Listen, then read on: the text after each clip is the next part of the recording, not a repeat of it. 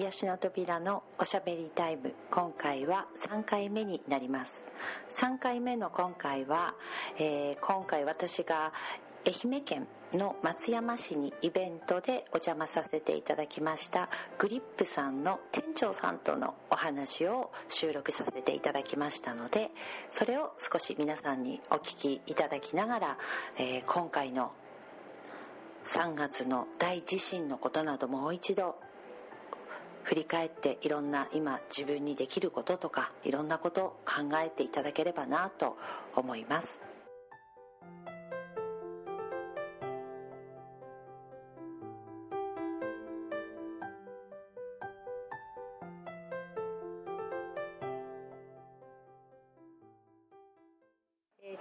愛媛県松山市の、えーと、グリップさんというところに今お邪魔してるんですけれどもここは、えーと、まずはメインとしてはどんなこうものを売ってるお店なんでしょう？か、はいえーと、まずは食品自然派商品館って覚えていただいたら分かりやすく、はい、自然派商品館と覚えていただいたらいいかと思うんですけれども健康美容環境にですね良いものを選んで販売しております。で奥にはカフェを併設しておりますのであの体が喜ぶヘルシーなメニューを取り揃えております、はい、あの私もこうここに来て4回目になるんですけども来るたび来るたびにそのランチをねすごく美味しいランチを頂いてるんですけどお米も雑穀米使ってますよね。そうなんです。ビタミンミネラルとか食物繊維が豊富な雑穀を使ってですね、少しでもカロリーを下げて食べていただこうと思っておりますので。だからもう化粧品とかそういうコスメものだけじゃなくて食べ物から何でももう全部自然にこうこだわったものがたくさんこう溢れてるお店ですよね。そうなんです。だからびっくりしたのが、はい、あの年齢層に幅がねすごいじゃないですか、はい、もうお子さん連れてくるお母さんたちからもう本当にこう70代の方までいらっしゃったんですごいちょっとびっくりしました、はい、そうなんです。年齢問わずに来ていただけれるお店だと思いますので。なので今回こう癒しの扉のイベントをしていただいてもその、ね、年齢にこの幅がすごいですよね。そうなんです。そこもまたねびっくりしました、はい、うん、そうな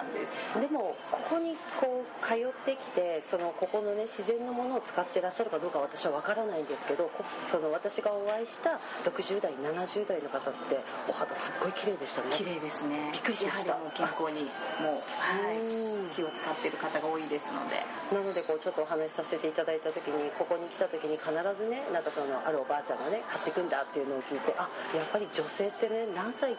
関係なく年齢関係なくやっぱりこう美容を追求する方がとことんこう綺麗であり続けられるのかなって思いましたね。それが若さの秘訣ですね、ですね、まずこういうところでお仕事をさせていただいて本当にありがたいと思ってます、はい、今年もありがとうございました。いいえです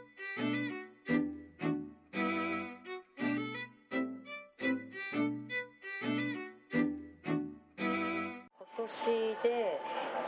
こちらに愛媛県の、えー、と松山店には4回目になるんですかね私ね。そうなんです。ですね、はい、あっという間に4年ですね。はい。あっという間の4年です。ありがとうございます。本当ごご好評いただいているので。いいえとんでもないです、はい、でも実際どうなんでしょう？あの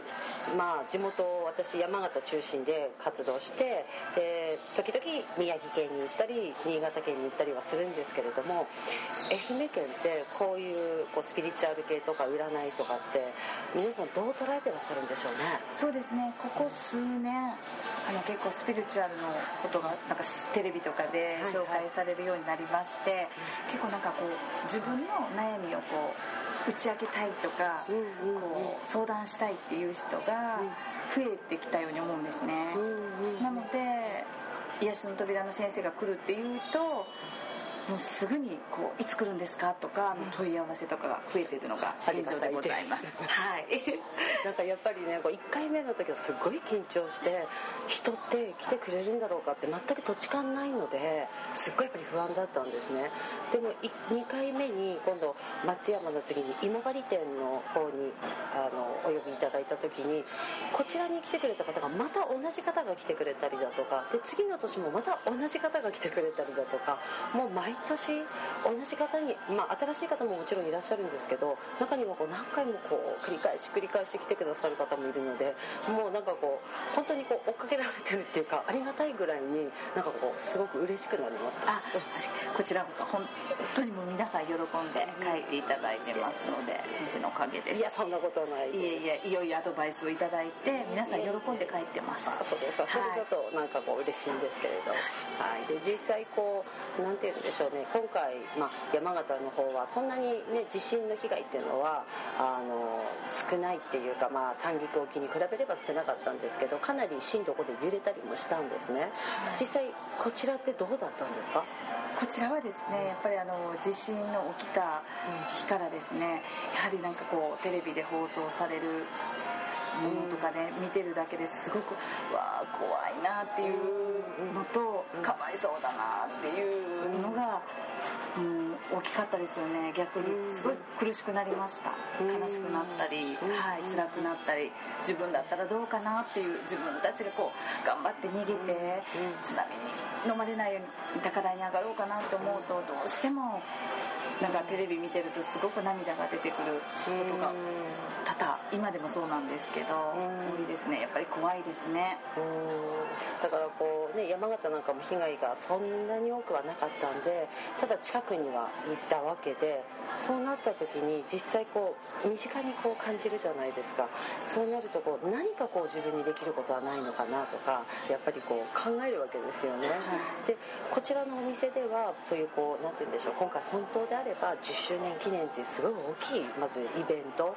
今回はその地震だとかそういうことの関係でちょっとこう自粛なさってこう静かに静かにこう感謝祭をなさってるようなんですが募金活動とかはなさってるんですか？はい。あのですね、えー、募金活動もそうなんですけれども4月28日から5月の5日までが松山店こちらのグリップの10周年の記念イベントだなんですね、うん、でその記念イベントに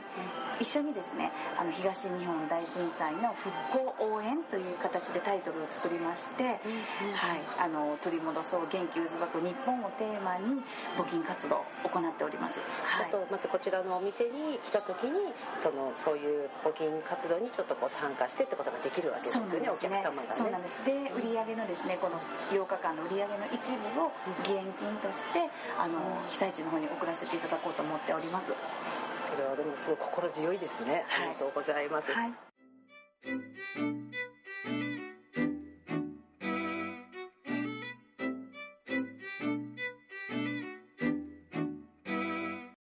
え今回3回目のおしゃべりタイムは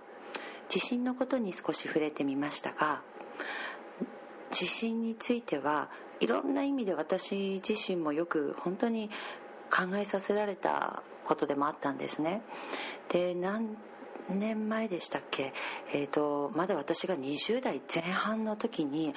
阪神・淡路大震災。あの時は私すごく離れている場所にいたので本当にこう身近に感じれなかったっていうのが正直なところなんです。なので今回本当に身近に三陸沖の地震をすごくこう身近に感じて自分自身いろんなこと考えさせられてやっぱり何かできないのかなって思いましたしでその何日かこういろんなことを考えてる時にもともと私自身小さい頃からいろんな詩を書いたりすることが大好きでちょっとこう自分の思った言葉を綴って一つの詩を作ってみたんですがそれをいつかどこかで形にできればとは思っていますがまずこの皆さんが聞いてくれてる中でちょっと読んでみたいと思います。一緒にどんな状況においても今ここにいるあなたの存在は現実。その現実を認め前を見て確実に一歩踏み出そう。踏み出す勇気はあなた自身が持っている。今ここに生きているあなただからこそ踏み出せる。失ってしまった尊いものはあなたの心の中でいつまでも忘れることなくあり続ける。その心の中にあり続けるものを輝かせることができるのも自分だけ。さあ一緒に踏み出そう。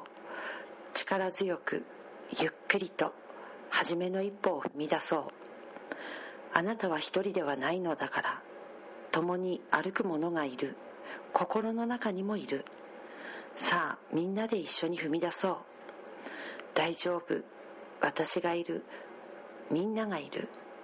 あなたは一人じゃない。